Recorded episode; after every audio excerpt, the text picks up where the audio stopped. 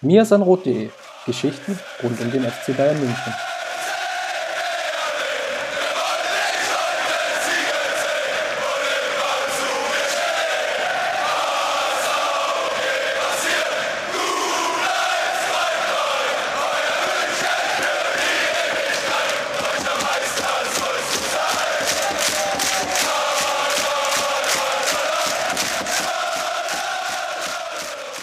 Servus und herzlich willkommen zum Mirsan Roth Podcast. In der heutigen Folge, und das haben wir in der vergangenen Woche bereits angekündigt, geht es um die FC Bayern Frauen, die bereits äh, ja, mit zwei Bundesligaspielen in die, äh, in die Saison gestartet sind und beide Spiele gewonnen haben.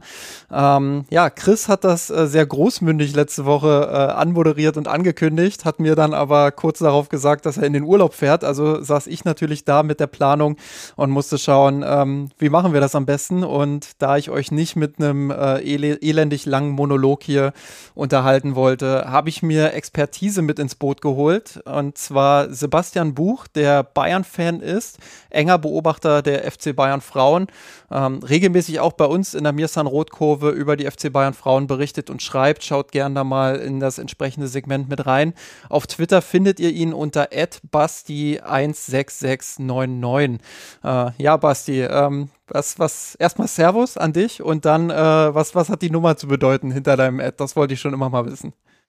Servus, hallo in die Runde und ja, erstmal vielen Dank für die Einladung. Ich fühle mich privilegiert und ich bin, freue mich ungemein, ja, mit Teil hier des Podcasts, also der Podcast-Folge zu sein, um mit dir ja so einen kleinen Überblick über die FC Bayern Frauen zu bieten zu können. Und ja, mein Namenskürzel, also das ist ja mein Geburtstag. Ich fand, ich, also die 16. des 6. 99, also ich bin 99er Jahrgang und ja, ähm, ich habe das halt damit abgekürzt und ja, das hat sich so angeboten. Gibt es sonst noch irgendwas, was äh, die HörerInnen über dich wissen müssen? Ja, ich bin halt Fan des FC Bayern, wie du es halt schon angesprochen hast und äh, ja, ich interessiere mich halt für den, für die Männer, aber auch für die Frauen. Und da habe ich schon so einen besonderen Fokus, gerade auf Frauen-Bundesliga oder die Frauen-Champions League. Und ja, das interessiert mich schon und macht mir schon Spaß. Und ja, ich freue mich einfach, dass wir uns jetzt darüber unterhalten können. Und das merkt man dir auch an, äh, schreibst mich ja auch immer regelmäßig mal an, äh, stehst mit mir regelmäßig im Austausch. Deshalb ähm, habe ich dich auch eingeladen hier, weil man schon merkt, dass du dich sehr intensiv mit den Frauen des FC Bayern und der Frauenbundesliga oder dem Frauenfußball insgesamt ähm, ja, auseinandersetzt. Und ähm, ja, wir wollen heute mal äh, so einen kleinen Rückblick machen, vor allem im ersten Schritt. Einfach mal schauen, das haben wir auch schon lange angekündigt, ähm, dass wir die Meisterschaft der FC Bayern Frauen nochmal entsprechend würdigen, nochmal auf die vergangene Saison blicken. Im zweiten Schritt werden wir dann ähm, so ein bisschen auf den Saisonstart in dieser Saison schauen, äh, da auch den Kader mit reinnehmen, schauen, wie sich die Neuzugänge machen, ähm, ja, wer den Verein verlassen hat und ähm, so ein bisschen auch bewerten, wie das Transferfenster gelaufen ist. Und zum Abschluss, nächsten Montag wird die Champions League-Auslosung stattfinden. Ähm, da werden wir so ein bisschen nochmal über die Champions League-Reform sprechen ähm, und was von den Bayern-Frauen zu erwarten ist, bevor wir auf die nächsten Partien dann am Ende blicken.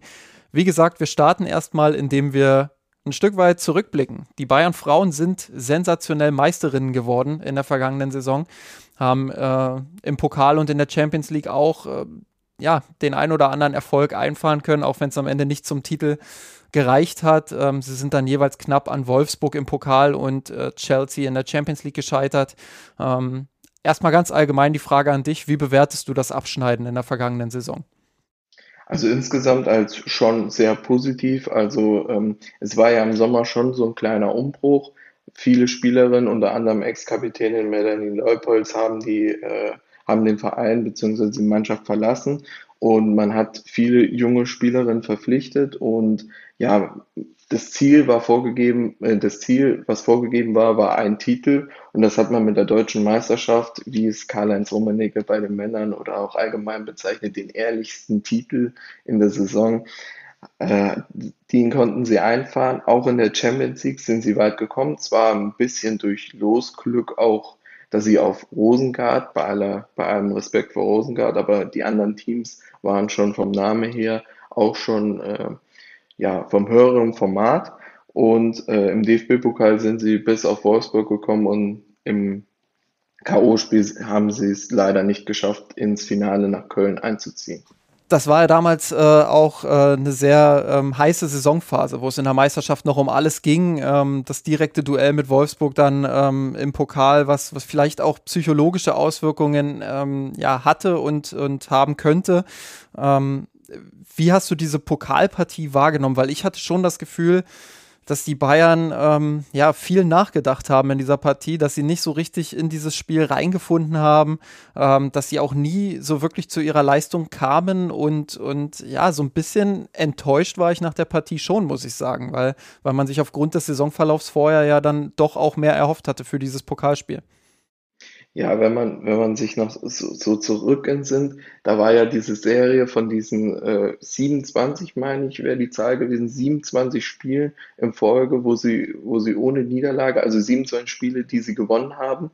Und dann ging es halt nach, ähm, nach Wolfsburg und ja, wie gesagt, sie haben ja da, sind sie ja leider ausgeschieden. Aber ich würde die Gründe so ein bisschen, ja, würde ich so ein bisschen in der Vergangenheit suchen. Du hast es schon angesprochen, sie wirkten in dem Spiel eigentlich von Beginn an, als wären sie nie, äh, würden sie nie Wolfsburg wirklich gefährden können. Also das, das hat man auch von Beginn an äh, gemerkt, dass das Spiel nicht richtig ähm, aufgezogen werden konnte. Und ich würde einfach mal, ich würde in der Belastungssteuerung die letzten Spiele auch einen Grund sehen, weil wenn man sich anguckt, was im Kalender davor für viele englische Wochen und man muss, man muss sich vor Augen halten, die Spielerin um Clara Bühl, Lea Schüller, um auch Marina Hegerin, die vorher von Vereinen kamen, die ja ihre 22 Bundesligaspiele plus ein paar Länderspiele gemacht haben, die jetzt in der Situation sind, dass sie Champions League spielen, dass sie im Pokal spielen, dass sie Länderspiele absolvieren, dass sie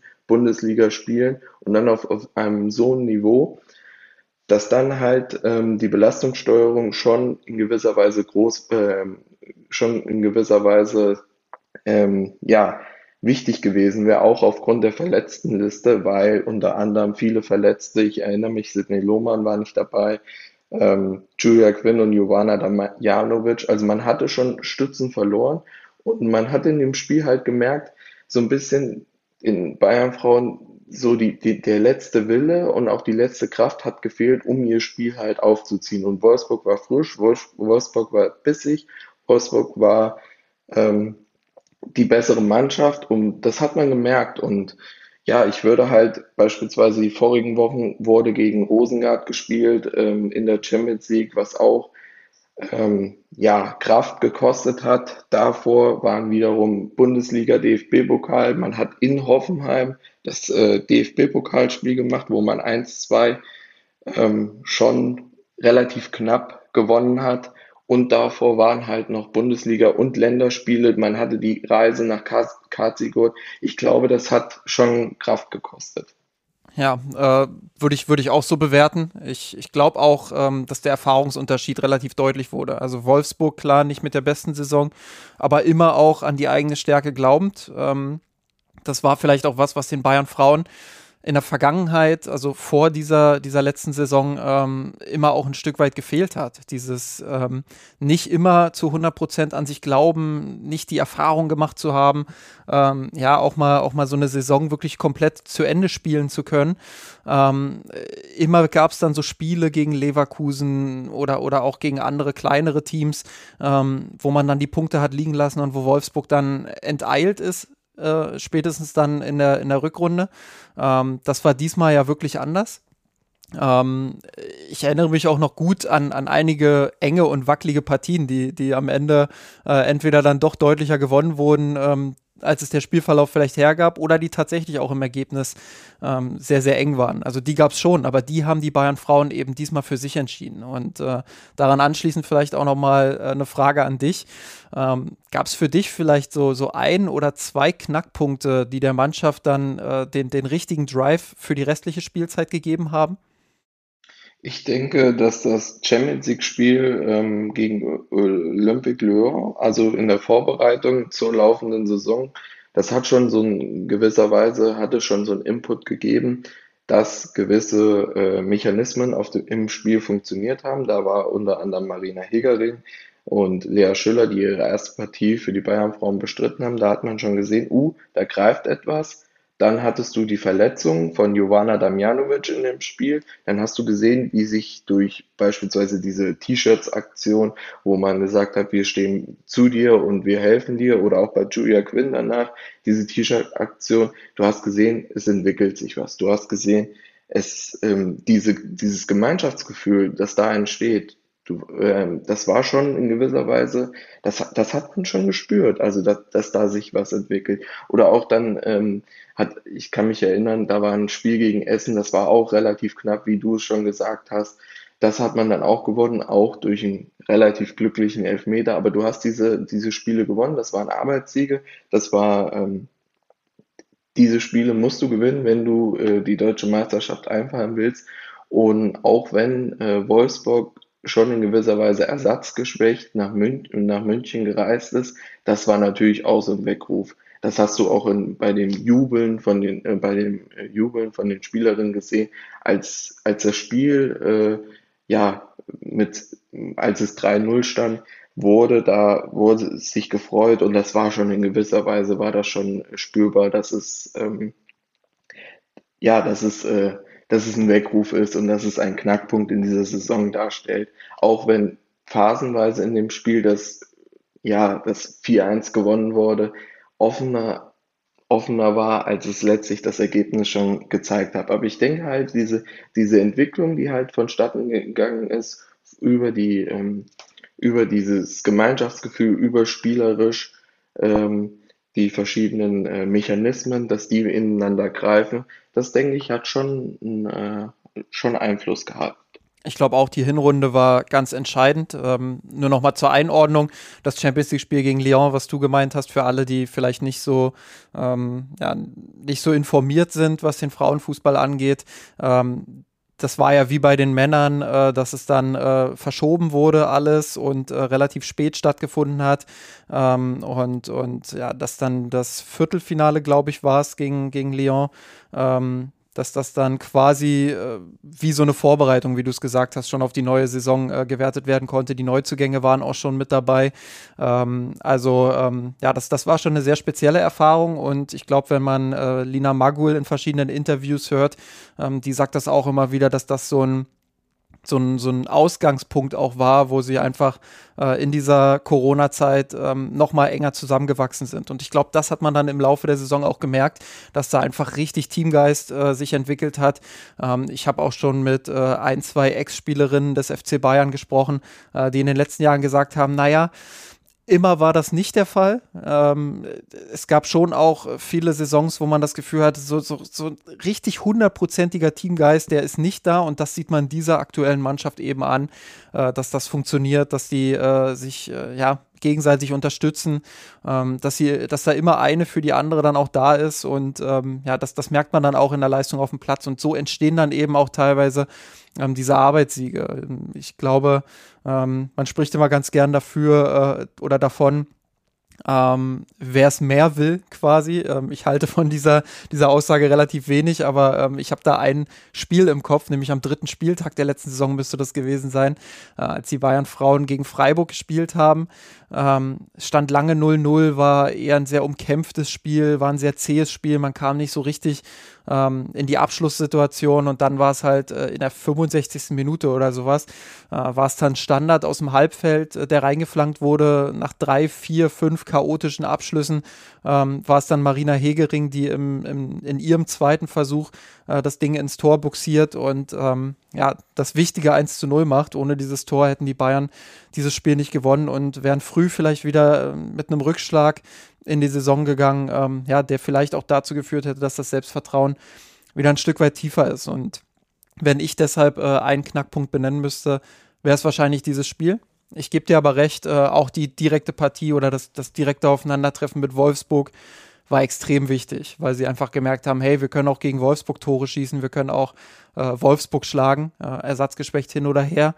Ähm, das gibt dir einfach auch nochmal ähm, ja, Selbstvertrauen. Und ähm, ich finde, dass die Leistungen von Hanna Glas, Lina Magul und Marina Hegering ähm, beeindruckend konstant waren. Das sind so die drei Spielerinnen.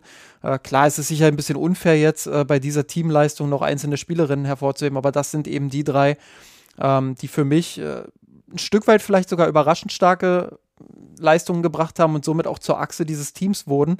Ähm, überraschend deshalb, Du hast es schon angekündigt oder gesagt, äh, weil nach dem Leupolds-Abgang ähm, ja durchaus auch Zweifel da waren, ob dieses Loch äh, zu stopfen ist, diese Führungsspielerin, die dort gegangen ist.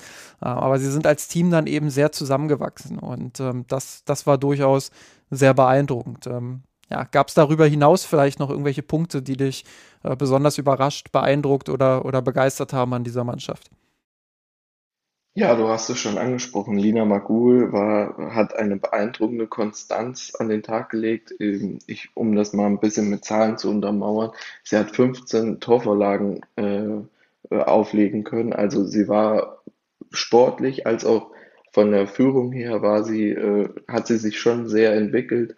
Und ich finde auch, oder ich lehne mich jetzt ein bisschen aus dem Fenster und sage, äh, Lina Magul war schon ähm, oder zeigt in ihrem Führungsanspruch, dass sie ähm, ja, dass sie sich besser sportlich als auch in ihrer Hierarchie zeigen kann als Melanie Leupolz. Also sie, sie ist in die, in die, ähm, in diese Führungsrolle reingewachsen und sie baut es kontinuierlich weiter aus. Sie zeigt, sie ist der Leader oder sie ist die Leaderin ähm, in diesem Club und durch viele verschiedene, ähm, wie Marina Hegering durch, oder Hanna Klaas, durch Leistungsträgerin wird da ein, äh, wird da schon ein Konstrukt, also eine Konstellation geschaffen, die diese Möglichkeiten schafft, dass man ja oben mitspielen kann und dass man Wolfsburg auch besiegen kann. Ja, ähm, würde ich dir zu 100% zustimmen. Ich, ich finde auch, ähm, dass dieser Leupolds-Abgang sich retrospektiv vielleicht sogar als große Chance für das Team ähm, herausgestellt hat. Also, dass das Team daran wachsen konnte, dass einzelne Spielerinnen daran wachsen konnten. Du hast ähm, ähm, ja, äh, Lina Magul jetzt äh, da insbesondere nochmal angesprochen, die einfach als Führungsfigur nochmal gewachsen ist und sich wirklich auch ähm, als, als würdige Nachfolgerin da dort etabliert hat. Ähm, man kann, wenn wir das jetzt mal äh, zusammenfassend äh, darstellen, kann man schon sagen, dass wir uns da sehr einig sind. Äh, dieses Team hat für die vergangene Saison auf jeden Fall alles Lob dieser Welt verdient. Ähm, wir sprechen ja immer gern auch von Jahresplänen. Ähm, Bianca Rech, also Sportdirektorin des FC Bayern, sportliche Leitung, ähm, hat, hat ja von einem Vierjahresplan, glaube ich, mal gesprochen ähm, und, und da wirklich auch mittel- und langfristig geplant. Und ähm, das sieht man auch an den verschiedenen Transferfenstern, ähm, dass das ein Prozess ist, der da angestoßen wurde. Und ich glaube, äh, selbst bei den Bayern selbst, ähm, ich habe mich da auch mal mit Bianca Rech unterhalten, ähm, ich glaube, selbst bei den Bayern selbst war man ein Stück weit überrascht. Äh, man wusste, was dieses Team kann aber man hätte, glaube ich, nicht damit gerechnet, dass es so schnell geht und dass man ähm, in dieser Saison wirklich ja, Wolfsburg schon, schon stürzen kann, ähm, auch wenn das natürlich immer der Anspruch ist. Ähm, insofern, äh, wie gesagt, das, das Lob ist vollkommen berechtigt. Ähm, trotzdem zum Abschluss dieses Segments äh, die Frage an dich. Äh, siehst du trotzdem noch Luft nach oben? Und wenn ja, wo? Um es äh, mit Lina Maguls Worten mal zu beschreiben, äh, besser geht immer. Also es ist absolut so, dass, ähm, dass es immer noch besser geht und dass immer noch Luft nach oben da, da äh, äh, möglich ist.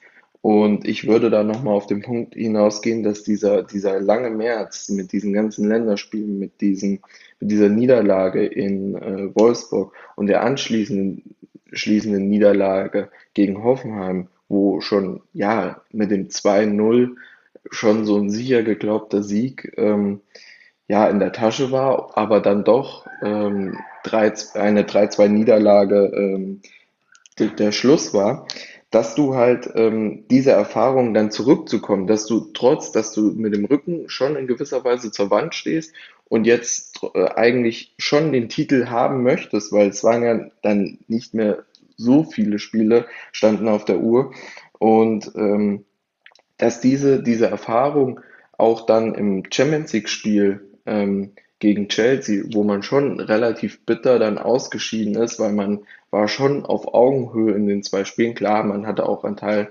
Teilen äh, im Spiel Glück, dass da kein Gegentor gefallen ist, aber man hatte wirklich die Chance, äh, in London in das Champions League Finale einzuziehen und dass man dann am Ende wirklich schon bitter, das kann man schon so sagen, ausgeschieden ist, das kann in Kraft umgemünzt werden. Diese Erfahrung, dieses Selbstbewusstsein, diese auch schon noch äh, Niederlagen, die da äh, entstanden sind, die können, in, können durch Erfahrung äh, ja ausgebessert oder beziehungsweise die können durch Erfahrung ähm, ja in Kraft umgemünzt werden. Und Erfahrung ist ein gutes Stichwort, weil ich denke, wir wollen auf die aktuellen, auf den aktuellen Saisonstart und zur aktuellen Saison übergehen, oder? Genau so ist es. Äh, wir, bevor wir auf den Kader schauen und äh, dementsprechend dann auch nochmal das Thema Erfahrung äh, mit reinholen, ähm, würde ich ganz gerne einfach mal eine, eine grobe Einschätzung von dir haben. Zwei Spiele, zwei mehr oder weniger souveräne Siege bisher ähm, in der, in der Frauen-Bundesliga. Ähm, auch in der Vorbereitung lief es für die Bayern ja ganz gut. Äh, was glaubst du, äh, was, was sollte in dieser Saison das Ziel sein, das realistische Ziel? Äh, und kann diese Mannschaft vielleicht ihren Erfolg aus der letzten Saison nicht nur wiederholen, sondern vielleicht sogar noch ähm, ja, die ein oder andere Schippe drauflegen? Ich denke schon. Also zur Champions League kommen wir ja gleich nochmal bei der Erwartungshaltung, aber national gesehen sollte die Titelverteidigung äh, schon, ist schon ein realistisches Ziel. Und ich denke auch, dass man im Pokal, dass man diese Saison nach Köln ins Pokalfinale einziehen sollte, das, das sollte schon ein Ziel sein. Und ich denke, dass das so eine gute Balance wäre, äh, ins DFB-Pokalfinale einzuziehen und in der Liga halt äh, den äh, Meisterkampf oder den Meisterkampf weitgehend offen zu halten und die Meisterschaft wieder anzustreben. Jetzt haben wir mehrfach schon äh, das Wort Erfahrung äh, hier mit reingebracht. Und äh, ich hatte vorhin auch gesagt, den Wolfsburgerinnen war in dem einen oder anderen Moment der Saison dann doch zu anzumerken, dass sie eben erfahrener sind, dass sie schon mehr Situationen erlebt haben. Ähm, du hast es angesprochen, das Spiel gegen Chelsea jetzt, das wird dabei helfen, einfach solche Momente mal zu erleben, ähm, daraus die Schlüsse zu ziehen, daraus zu lernen. Ähm, da sind die Wolfsburgerinnen einfach auch weiter gewesen. Ähm, jetzt hat Bianca Rech äh, den Fokus im vergangenen Sommer, also im Sommer 2020, ja doch sehr stark darauf gelegt, auch junge Talente nach München zu holen, die entwicklungsfähig sind.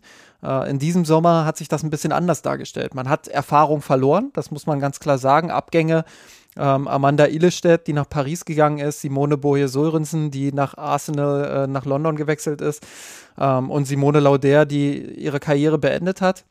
Aber um da einfach mal drei zu nennen, ähm, die qualitativ vielleicht nicht mehr ins ganz oberste Regal gehört haben, ähm, die aber eben einiges an Erfahrung mitgebracht haben. Ähm, und, und ja, das galt es natürlich dann auch zu ersetzen und möglichst eben auch mit viel Qualität. Ähm, da kam dann äh, Saki Kumagai aus, aus Lyon, 30 ähm, Jahre alt, Innenverteidigerin und zentrale Mittelfeldspielerin. Sophia Jakobson äh, mit 31 Jahren äh, von Real Madrid gekommen, kann im Angriff flexibel eingesetzt werden. Ähm, Glodis Perla Vigos Dottir, äh, 26 Jahre alt, kommt vom FC Rosengard, hat auch schon einiges an Erfahrung äh, gesammelt international, ähm, ist eine Innenverteidigerin und äh, Maxi Rall mit 27 Jahren aus Hoffenheim, auch Abwehrspielerin, äh, beziehungsweise, naja, äh, flexibel einsetzbar auf den Außenbahnen, würde ich mal sagen.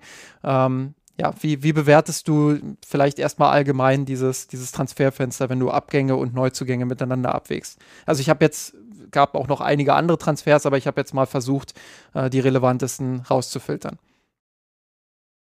Ja, ich denke schon, dass man sich ähm, insgesamt, dass doch das Positive überwirkt, äh, also überwiegt. Ähm, mit, äh, wie du es schon angesprochen hast, mit Kumagai, mit Sophia Jakobsen wurde Erfahrung und auch Wickes dort hier ist Erfahrung äh, ins Team gekommen. Du hast mit Maxi Rahl eine Nationalspielerin äh, ja, äh, geholt, die ähm, auch die Möglichkeit hat, Hannah Klaas noch weiter zu pushen, beziehungsweise Hannah Klaas auch zu ersetzen in bestimmten Spielen, weil Hannah Klaas hat beispielsweise Olympia gespielt, nächstes Jahr ist eine EM, es finden viele Länderspiele statt, es finden noch jetzt durch die Champions League finden noch weitere Spiele statt. Also diese Belastungssteuerung, wo ich schon wieder auf die ich wieder zurückkomme, wird hier mehr denn je wichtig und ich denke halt auch, dass du, dass du durch diese vielen verschiedenen Transfers dem dann halt auch gerecht wirst. Also äh, Kumagai hat jetzt in den ersten Spielen gegen Bremen und gegen Sand äh, aus der Abwehr heraus mit Lina Magul, mit äh, Satrazil auf, auf der Doppel-6, ähm, Kumagai in, in der Abwehr, die haben schon heraus die Bälle schön verlagert und verteilt. Also du hast schon gemerkt, ähm, da ist schon eine gewisse Erfahrung und äh, die dann äh, und selbst und dieses Selbstbewusstsein, das äh, Kumagai mit sich führt. Und ich denke halt auch mit den vielen verschiedenen Transfers hat man sich zwar ähm, hat man sich, das mag jetzt ein bisschen paradox klingen, man hat sich äh, verkleinert, so von der Quantität, weil auch junge Spielerinnen verliehen worden sind, wie äh, Pollack oder Donhauser wurde verkauft, beziehungsweise der Vertrag aufgelöst, aber man hat sich halt äh, mit den entsprechenden Spielerinnen schon qualitativ erweitert. Also äh, ihr macht das gerne, ähm, ihr spricht von den äh, bei den Bayern Herren, dass man von, äh, von den ersten zehn und dem erweiterten Kreis spricht. Und hier würde ich sagen, ist der erweiterte Kreis von der Stammelf nochmal um um die 15. oder 16. Spielerin erweitert worden, weil auch durch Julia Quinn und durch Jovana Damjanovic viele wichtige ähm, und äh, Spielerinnen, die verletzt waren, jetzt zurückkommen und quasi auch Neuzugänge darstellen. Gerade Saki Kumagai, äh, du hast es angesprochen, mit ihrer Erfahrung, mit ihrer technischen Qualität auch, ihr, ihr Passspiel, das ja überragend ist.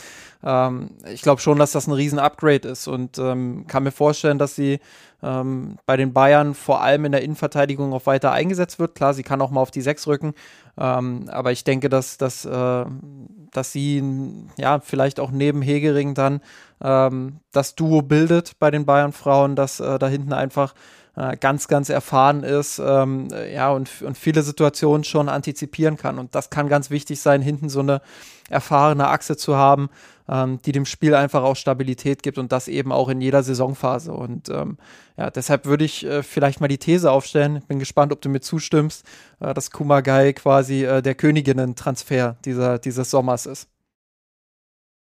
Definitiv ohne Übertreibung. Das ist der Königstransfer. Die ist ausgezeichnet mit WM-Titel, mit verschiedenen Champions League-Titeln. Das ist der Königstransfer. Das ist der Königstransfer der Liga. Ich erweitere das einfach mal. Ihre Klasse, das, das wird in Bayern schon nochmal ihre schon noch sportlich oder ihre schon sportliche Qualität wird das nochmal einen Aufschub geben und das, da stimme ich dir definitiv zu. Interessant auch äh, noch ein weiterer Abgang. Gia Corley, die äh, ja aus der, aus der Bayern-Jugend quasi äh, hochkam, immer wieder so ein bisschen auch am Rand äh, zum Sprung zu den Profis war, dort auch schon ähm, ja, Einsätze gesammelt hatte, äh, auch immer wieder mal auf der Bank saß, ähm, die jetzt nach Hoffenheim abgegeben wurde, 19 Jahre jung, äh, dort auch einen guten Saisonstart hatte, so wie ich das vernommen habe. Ähm, ja, also logischer Abgang, äh, würde ich sagen, äh, weil sie einfach ähm, ja die ganz große Qualität für, für diesen, diese Stammelf und vielleicht noch den erweiterten Kreis eben nicht hatte. Äh, würde auch nochmal deine These stützen. Da hat man ähm, ähm, ja so, so ein bisschen äh, Qualität aufgebaut und äh, so ein bisschen diejenigen in Anführungsstrichen aussortiert erstmal, ähm, die diese Qualität eben nicht haben oder noch nicht haben. Ähm, aber Gia Corley, äh, ja, durchaus ein, eine Spielerin, die im Kreis der, der Bayern-Frauen immer auch äh, sehr beliebt war äh, und jetzt in Hoffenheim äh, durchstarten darf. Äh, mich persönlich freut dieser Transfer sehr, weil sie äh, ja, sich das auch verdient hat, jetzt dort den Sprung vielleicht zu schaffen ähm, auf einem auf etwas geringeren Niveau. Ähm, lass uns noch weiter über die Neuzugänge sprechen. Vielleicht auch äh, da mal eine allgemeine Bewertung von dir. Äh, jetzt nach den bisherigen Spielen, äh, wie findest du, machen sich die neuen? Ja, Maxi Rahl äh, zeigt erstmal oder nimmt erstmal diese Rolle an mit als Rotationsspielerin. Also Hannah Klaas hat beide Partien äh, von Beginn an gestartet und äh, Maxi Rahl kam immer wieder ähm, ja, zu Einsätzen, also in den beiden Partien, aber auch in den Vorbereitungsspielen. Und insgesamt äh, kann man da schon sagen, dass, dass sie ein guter Backup, vielleicht, ich würde sogar noch weitergehen, ein bisschen mehr ist. Ähm, die Frage ist halt bei, bei Maxi Rahl ist immer, inwieweit kann sie, äh, ist sie defensiv so stabil wie Hannah Klaas? Ähm, Maxi Reil würde ich sogar ein Stück weit offensiver bezeichnen und um das nochmal zu untermauern, immer wenn sie beispielsweise auch in den Testspielen reinkamen oder auch im ersten Spiel gegen Bremen, klar, da hat, haben viele Spielerinnen getroffen, aber da hat sie oftmal, äh, da hat sie oftmals äh, äh, schon getroffen und ähm, ja, ich würde schon sagen, dass, dass sie da, ähm, dass sie da äh, Hannah Klaas äh, unterstützen kann, beziehungsweise auch in bestimmten Spielen ersetzen kann und somit äh, ja die Rotation am Laufen halten kann. Wiggersdottir kam äh, immer wieder, also in Bre äh, gegen Bremen und in Sand kam sie zum Einsatz und hat ihre Sache, okay, es stand schon das 6 bzw. 5-0 bzw. 3-0. Ähm, die Sache war schon weitgehend abgeschlossen. Also ähm, sie ist eine erfahrene Spielerin, hat für Rosengard schon viele Champions League-Partien äh, gemacht und auch für Island ist sie international, ähm, hat sie internationale Erfahrung gesammelt. Aber ich denke auch, ich stimme dir dazu, dass Hegering und Kumagai, wenn alle fit sind, werden die beiden die, ähm, ja, die Stammformation bilden. Und äh, Sophia Jakobsen, muss man sagen, sie, also in den Spielen, wo ich sie gesehen habe, hatte sie bisher nur einen Kurzeinsatz, wie auch gegen Sand, da war weitgehend die, die Luft raus. Aber auch bei Olympia hat sie gezeigt, dass sie die Bayern-Frauen echt unterstützen kann und echt äh, dazu beitragen kann, dass man eine weitere gute Alternative in der Sturmspitze oder im offensiven Bereich äh, ja, haben kann eine der großen Fragen des Sommers, äh, zumindest äh, wenn, wenn ich so einige Fans der Bayern-Frauen auch äh, gelesen habe, ähm, war ja, ob man für Caro Simon auf der defensiven links, linken Außenbahn ähm, eine Ersatzspielerin findet, die ihr entweder den Rang ablaufen kann oder sie zu besseren Leistungen pusht. Ähm, ich glaube, das war ja immer wieder auch so eine so eine, ja, Schwachstelle ist vielleicht zu viel. Auf nationalem Niveau hat das echt gut funktioniert mit ihr, aber ähm, insbesondere gegen Chelsea wurde dann eben schon auch deutlich, dass sie dass sie äh, einige Defizite hat. Ähm, jetzt kam keine Spielerin, äh, von der man auf den ersten Blick sagen würde, ja, die, die kann man auch links hinten einsetzen und äh, die, die kann da äh, vielleicht für den gewünschten Effekt sorgen. Warum meinst du, ist da nicht mehr passiert? Ähm, ich denke, das hat verschiedene Gründe, gerade im Hinblick auf den Kader. Aber es gibt auch, ja, wie soll ich sagen, es gibt Spekulationen darum, dass Bayern an einer Linksverteidigerin von PSG, die jetzt in Lyon spielt, interessiert war. Man soll sich laut Equipe sogar sehr, äh, soll man sehr weit in Vertragsverhandlungen waren, äh, gewesen sein. Und letztlich soll, soll es aber dann doch nicht geklappt haben. Also man, man, man, man hatte eine, also zumindest wenn man den Medienberichten Glauben schenken darf, hatte man eine Linksverteidigerin. Ähm, letztlich ist sie nach Lyon gewechselt und äh, mittlerweile wird auch Julia Quinn äh, auf der Linksverteidigerposition auflaufen durch den durch die verschiedenen ähm, Transfers auch im offensiven äh, Mittelfeld wie durch äh, Jakobsen ähm, oder durch die bisherigen äh, Spielerinnen um Vivian Assei, durch Linde Bärenstein, durch äh, Clara Bühl, die im offensiven Bereich eingesetzt werden äh, wird es schon relativ eng und so wird äh, Julia Quinn jetzt auf der Linksverteidigerposition eingesetzt. Zumindest hat man gegen Bre äh, zumindest wurde sie gegen Bremen und auch gegen äh, Sand auf dieser Position eingewechselt. Und ähm, ich persönlich bin aber von dieser Idee nicht so ganz angetan. Also man muss schauen, wie es sich entwickelt, aber auch bei der WM 2019 hat sie als Rechtsverteidigerin gespielt und da hat sie ihre Sache besser gemacht. Sie ist auch Rechtsfuß, also man muss schauen, ob ähm, wie sie sich dahingehend entwickelt, gerade weil Caro Simon diese Position auch weiterhin als erste Spielerin ja besetzt. Und ähm, ja, ich persönlich finde, Julia Quinn hat ihre offensiv oder ihre besseren Momente rechts gehabt, aber es ist natürlich noch viel zu früh, um hier eine Abschlussbeurteilung zu ziehen. Und äh, wie gesagt, äh, entweder im Offen bisher habe ich sie entweder im offensiven, äh, offensiven Mittelfeld erlebt, beziehungsweise als Rechtsverteidiger in der deutschen Nationalmannschaft. Aber nach ihrem Kreuzbandriss muss ich sich auch erstmal wieder zurückfinden, muss erstmal bei Leroy Sané sprechen wir immer davon, er muss erstmal die Zeit, die er ausgefallen ist, muss er erstmal sich zurückkämpfen. Julia Quinn ist, hat sich im September letzten Jahres verletzt und hat jetzt im August ihr Comeback gefeiert. Also das sind, das ist fast ein ganzes Jahr, wo sie sich erstmal zurückkämpfen muss. Und äh, ja, wir werden sehen, was auf dieser Position äh, ja passieren wird. Aber wie gesagt, Caro Simon bleibt bleibt aktuell die einzige, ich sage jetzt mal waschechte Linksverteidigerin. Bei Julia Gwynn fällt mir gleich noch eine andere äh, Problematik im Kader des FC Bayern auf. Äh, viele Spielerinnen ähm, haben Verträge, die am Ende dieser Spielzeit auslaufen und, äh, und oder zeitnah auslaufen. Ähm, droht da schon wieder ein Umbruch? Ähm, schon wieder, weil man ja in den letzten Jahren immer mal das Gefühl hatte, auch, dass ähm, erfolgreiche Bayern-Mannschaften nur selten so richtig zusammengeblieben sind. Die Topspielerinnen sind dann gewechselt, entweder ähm, nach England oder woanders hin, ähm, sind halt relativ schnell dann auch wieder weg gewesen. Ähm, das war so eines der Probleme, finde ich, warum sich diese Mannschaft oben nicht so richtig etablieren konnte. Und eigentlich müsste es ja jetzt der Anspruch und das Ziel sein, äh, diese Spielerinnen eben nicht zu verlieren sondern mit ihnen zu verlängern und äh, sich mittelfristig da eben dann auch was aufzubauen und eine Mannschaft aufzubauen, die sich sukzessive weiterentwickeln kann. Ähm, ja, siehst du, siehst du eine realistische Gefahr, dass von diesen Spielerinnen, die jetzt äh, auslaufende Verträge haben, ähm, ja, so ein, so ein einschneidender Sommer wieder entstehen könnte? Ich sehe es ein bisschen, ähm, ja, ausbalanciert. Also einerseits so, andererseits so, also mit einer gewissen Ambivalenz.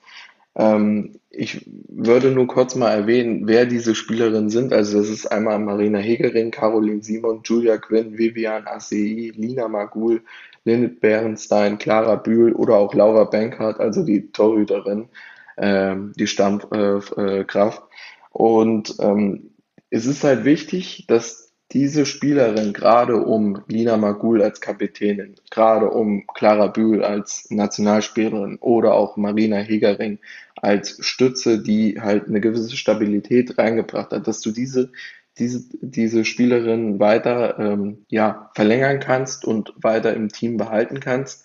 Und ich hoffe auch, zumindest hat man mal auf einer PK gehört, dass sich Lina Mogul auch weiterhin in München wohlfühlt und wo sie darauf angesprochen wurde, ob nicht England ganz interessant wäre. Ich denke halt, solange keine unseriösen Angebote aus England äh, ja, äh, seinen, Weg, äh, seinen Weg nach München nehmen, denke ich, dass die Bayern-Frauen äh, weitestgehend mit den Spielerinnen äh, verlängern können. Ich denke, bei Julia Quinn wird man halt erstmal abwarten, wie sie sich nach ihrer Kreuzband-OP entwickelt. Und einzig so ein bisschen Vivian ACI und Lynette Bernstein mache ich mir so meine Gedanken. Lynette Bernstein, für die, die es nicht wissen, bei der letzten Vertragsverhandlung ist sie so ein bisschen auf den letzten Drücker äh, noch verlängert worden. Also das war, das war einer der, der, der letzte, eine der letzten Vertragsverlängerungen. Deswegen muss man da schauen, und man muss, ähm, ob inwieweit man die Spielerin von seiner Strategie überzeugen kann. Aber ich denke, und das ist einfach meine subjektive Prognose, dass äh, die größten Teile äh, der Mannschaft ja zusammengehalten werden können und wenn, wird sich nur auf kleineren Positionen äh, verändert. Das Geld ist ja theoretisch da, auch wenn Corona dem, dem Club natürlich äh, ja, ordentlich ähm, ja, im Weg steht. Äh, es ist ja doch so, dass die Bayern in den letzten Jahren ihr, ihr Engagement im Frauenfußball stark erhöht haben ähm, wie auch insgesamt international äh, das Engagement für den Frauenfußball ähm, sich erhöht hat. Und äh, unter anderem auch bei der UEFA, das ist unser dritter Themenkomplex. Nächsten Montag, wie gesagt, wird die Champions League-Auslosung stattfinden. Äh, da wird die Gruppenphase ausgelost, die Mitte September auch gleich starten wird. Ähm, und äh, womit dann auch für die, für die FC Bayern Frauen als äh, deutsche Meisterin der Wettbewerb losgeht. Ähm, zur Champions League Reform empfehle ich allen nochmal äh, unsere Podcast-Folge 204. Dort haben wir mit Journalistin Jasmina Schweimler ähm, ausführlich unter anderem über diese Reform gesprochen, ähm, sie eingeordnet, sie erklärt und ähm, ja auch bewertet. Ähm, ich würde dennoch jetzt nochmal für alle, die nicht so weit zurückgehen wollen, so die ja, die groben Kern, äh, Kernaspekte herausstellen. Ähm, da ist einerseits natürlich das Finanzielle. Es gibt eine deutliche Erhöhung der Prämien für alle teilnehmenden Vereine. Ähm, es wird eine Vervierfachung erwartet. Das bedeutet insgesamt circa 24 Millionen Euro, ähm, was wiederum bedeutet, dass allein die Teilnahme an der neuen Gruppenphase nach ersten Schätzungen rund 400.000 Euro ähm, einspielen wird, was eine Verfünffachung der bisherigen Beträge wäre. Ähm, es wird erstmalige Solidaritätszahlungen für alle Erstligavereine, deren Nationalverbände Mannschaften äh, in der Women's Champions League ähm, ja, anmelden. Äh, da wird es erstmals Solidaritätszahlungen geben. Ähm, es wird ab dem Viertelfinale ähm, eben nicht wie vorher nur beim Endspiel auch den äh, VAR geben, was denke ich ein Riesenfortschritt ist. Ähm, und dann wurde eben das Format äh, stark verändert. Runde 1 ist quasi ein Miniturnier im K.O.-Modell. Ähm, zwei Halbfinals, Spiel um Platz 3 und dann eben Finale. Ähm, Runde 2 ist äh, Hin- und Rückspiel und dann gibt es eben den Einstieg in die Gruppenphase. Und ähm, ja, das äh, funktioniert äh, über einen Meisterweg und einen Ligaweg. Der Meisterweg, das sind die Meister der Verbände ähm, Platz 4 bis 6 und Vizemeister der Verbände Platz 1 bis 6. Dann gibt es den Ligaweg, Vize, Vizemeister der Verbände von äh, Platz 7 bis 16, also in dem UEFA, in der UEFA-Wertung die Verbände, äh, die da auch nochmal unterschiedliche Platzierungen haben, sowie die Drittplatzierten aus den Verbänden ähm, Platz 1 bis Platz 6. Ähm, Einstieg in Runde 1, ähm, das sind die restlichen Teams, äh, das äh, ist in Deutschland ähm, quasi der Drittplatzierte. Das war in diesem Jahr die TSG Hoffenheim, ähm, die in Runde 1 eingestiegen ist ähm, und ja, sehr weit auch, äh, soweit auch erfolgreich war. Ähm, die wird eben mit den restlichen Teams in vier Miniturniere im K.O.-Modus äh, reingelost. Und ähm, das ist so grob das, ähm, ja, was, was äh, verändert wurde. die Bayern, wie gesagt, starten als Titelverteidiger ähm, nicht als Titelverteidiger, als Meister der drei bestplatzierten Verbände, wo Deutschland noch dazu zählt, äh, starten sie direkt in der Gruppenphase, während äh, Wolfsburg ähm, ja woanders, nämlich in Runde 2 eingestiegen ist. So, das äh, ist erstmal sehr viel. Wie gesagt, ihr könnt euch ähm, Folge 204 dazu nochmal noch mal ansehen, ähm, äh, anhören und da erfahrt ihr dann nochmal äh, deutlich mehr. Ähm, zum Einstieg vielleicht die Frage an dich, ähm, weil mich deine Meinung da auch nochmal interessieren würde. Wie findest du die Reform insgesamt und äh, dieses neue Format, in dem gespielt wird? Ja, es ist auf jeden Fall eine Aufwertung, die wir hier erleben. Also ähm, wir haben jetzt eine wirkliche Gruppenphase, die im ersten äh, Spielhalbjahr gespielt wird, also wie es auch bei den Männern ist. Wir haben eine Gruppenphase, wir haben, ähm, wie gesagt, diese vier verschiedenen äh, äh, Team, äh, beziehungsweise diese vier verschiedenen Teams.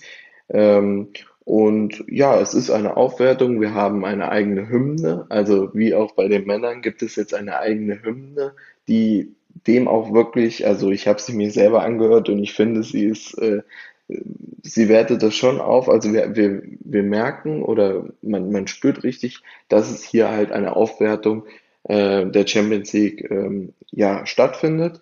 Und du hast es auch richtigerweise angesprochen, der äh, Video Assistant Referee wird in diesen, äh, wird ab dem Viertelfinale eingesetzt.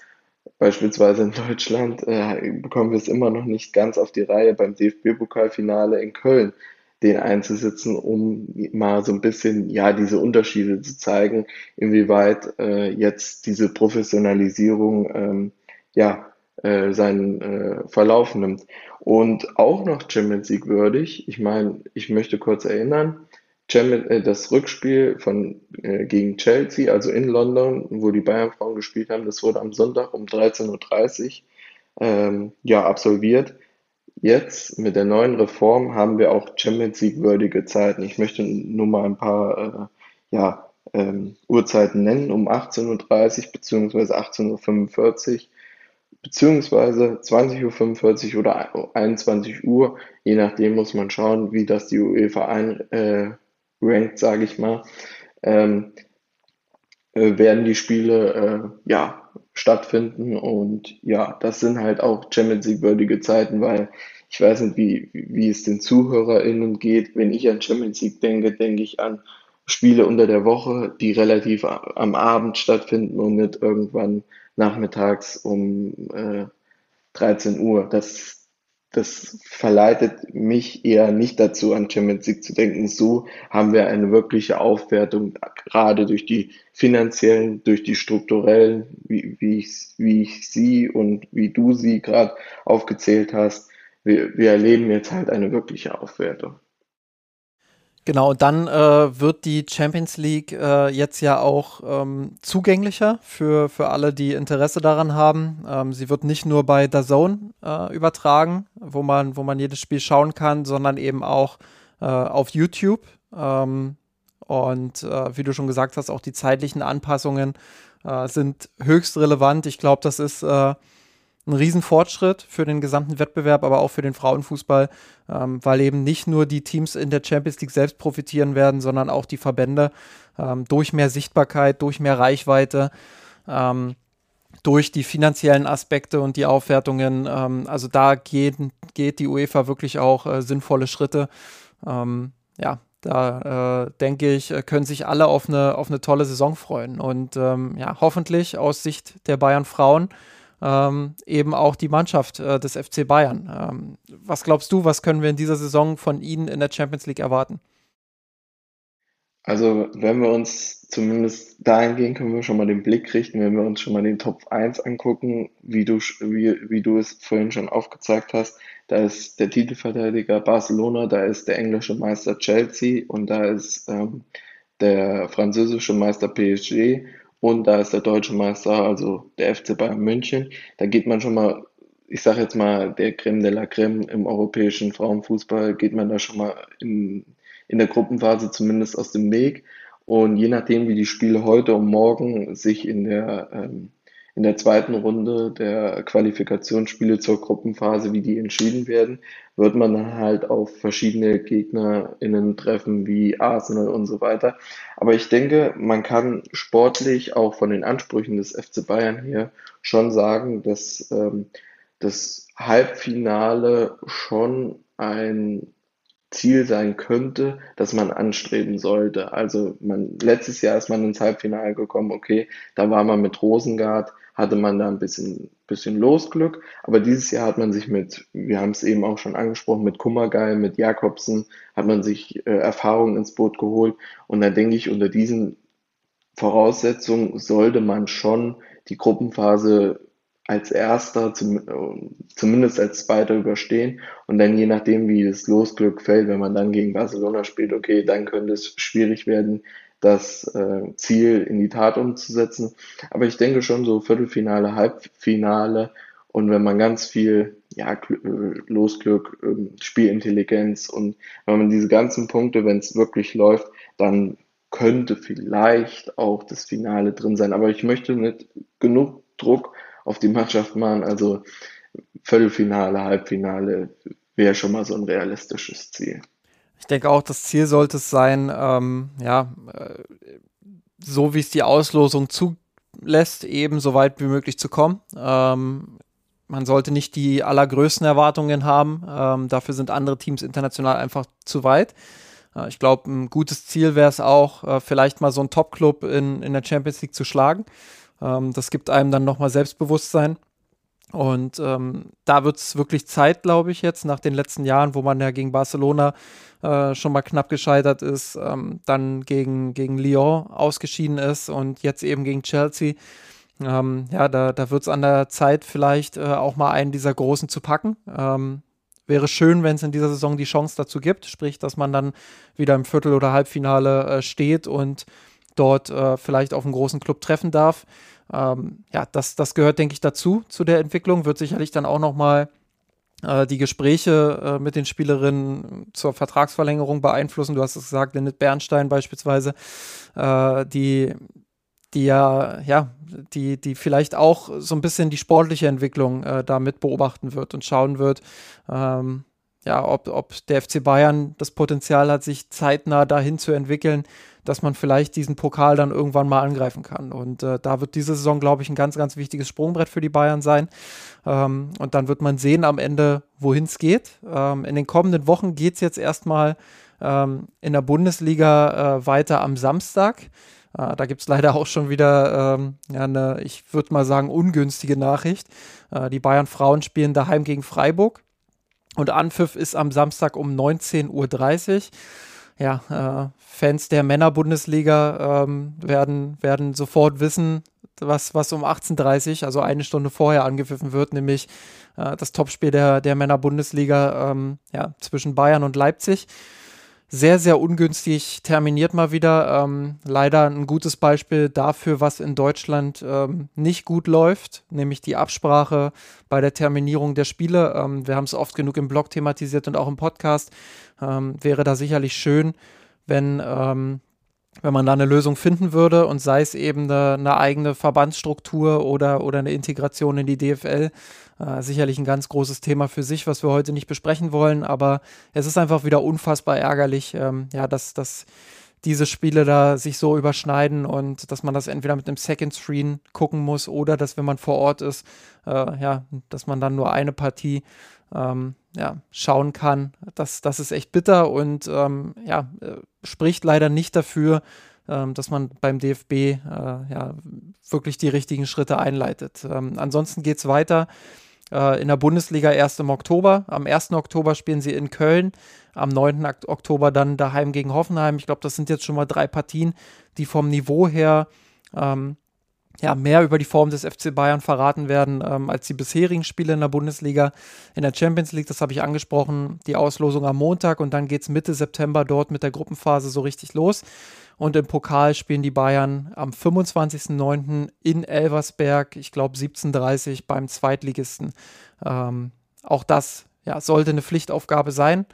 Ähm, ansonsten ähm, ja, denke ich, dass dieser Monat schon sehr viel zeigen wird, vielleicht auch noch Anfang Oktober eingerechnet, ähm, von dem, wie weit die Bayern sind. Und äh, da freuen wir uns, denke ich, drauf. Ähm, ja, hast du noch irgendwas, äh, was dir auf dem Herzen liegt?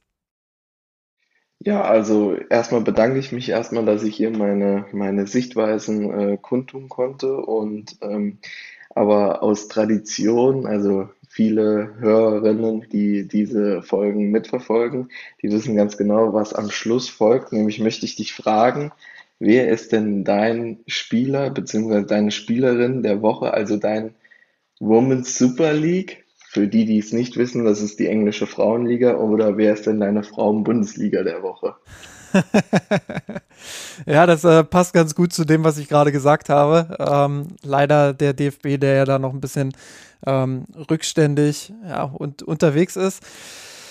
Boah, äh, gar nicht so einfach. Ähm, ich bin tatsächlich sehr angetan äh, von, von Saki Kumagai, würde sie als ähm, ja, Women's Super League der Woche äh, äh, mit reinholen ins Boot. Ich finde, dass sie ähm, einen guten Auftakt hatte, dass sie ähm, ja, dass sie mit ihrer Erfahrung, mit ihrer technischen Qualität ähm, jetzt schon zeigt, dass sie, dass sie diese Mannschaft vielleicht nochmal auf ein anderes Level heben kann. Ähm, ja, und äh, dementsprechend ähm, freue ich mich bereits auf die weiteren Spiele und, und würde sie da ähm, nominieren. Und äh, wie sieht es bei dir aus?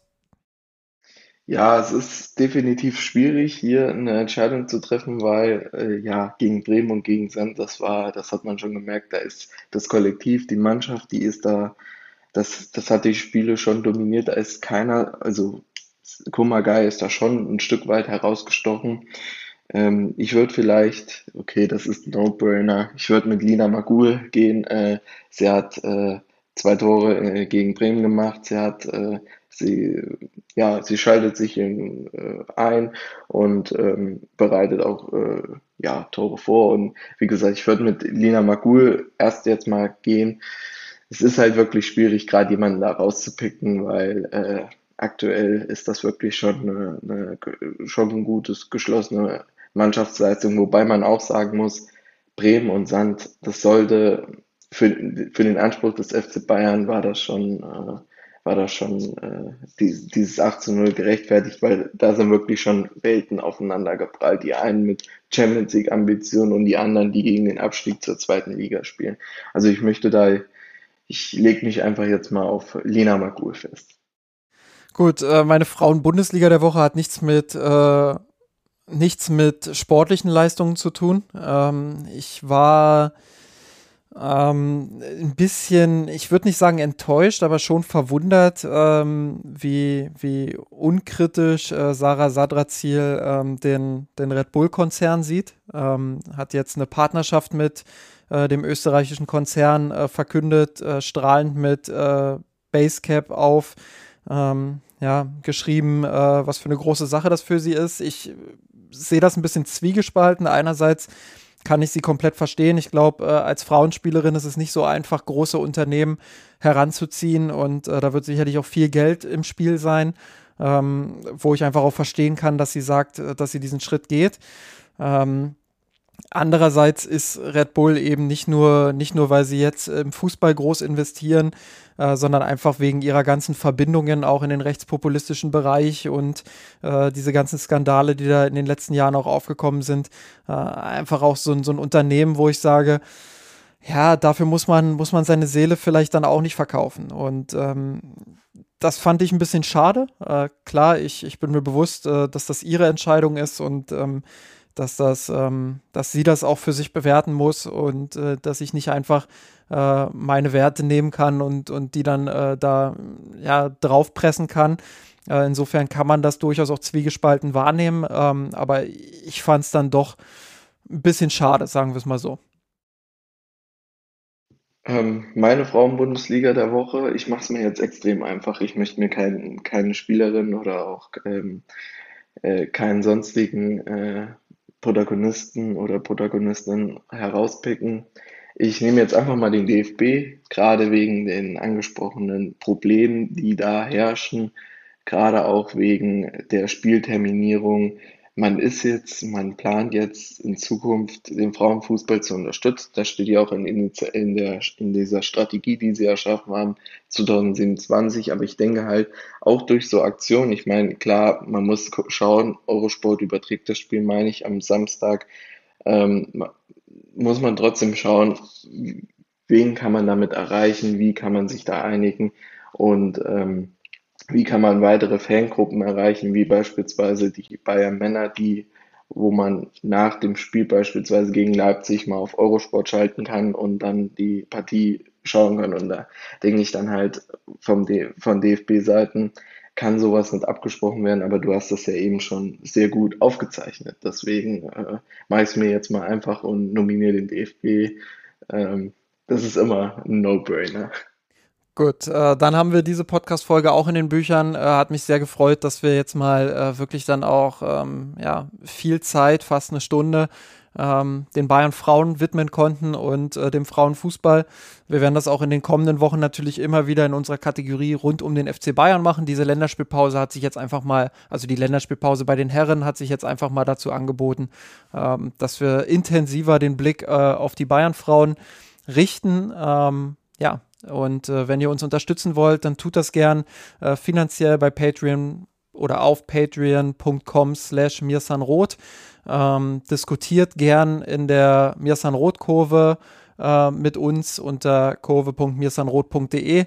Ähm, was wie so ein Forum aufgebaut ist, wo wir, wo wir einfach ähm, ja, regelmäßig auch in den Austausch mit unseren Leser und HörerInnen äh, kommen und ähm, ja, wie ich es schon angekündigt habe oder wie ich es am Anfang schon äh, vorgestellt habe, äh, Basti, der da auch regelmäßig ähm, im, im Frauen, in der Frauenabteilung schreibt und äh, berichtet und ähm, ja, auf jeden Fall sehr lesenswert, was unsere UserInnen dort, dort äh, regelmäßig posten und diskutieren. Äh, schaut gern vorbei, unterstützt uns.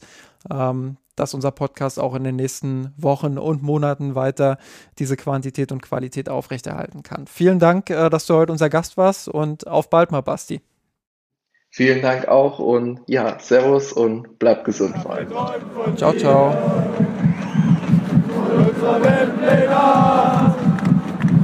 Wir haben den Kampf gewonnen,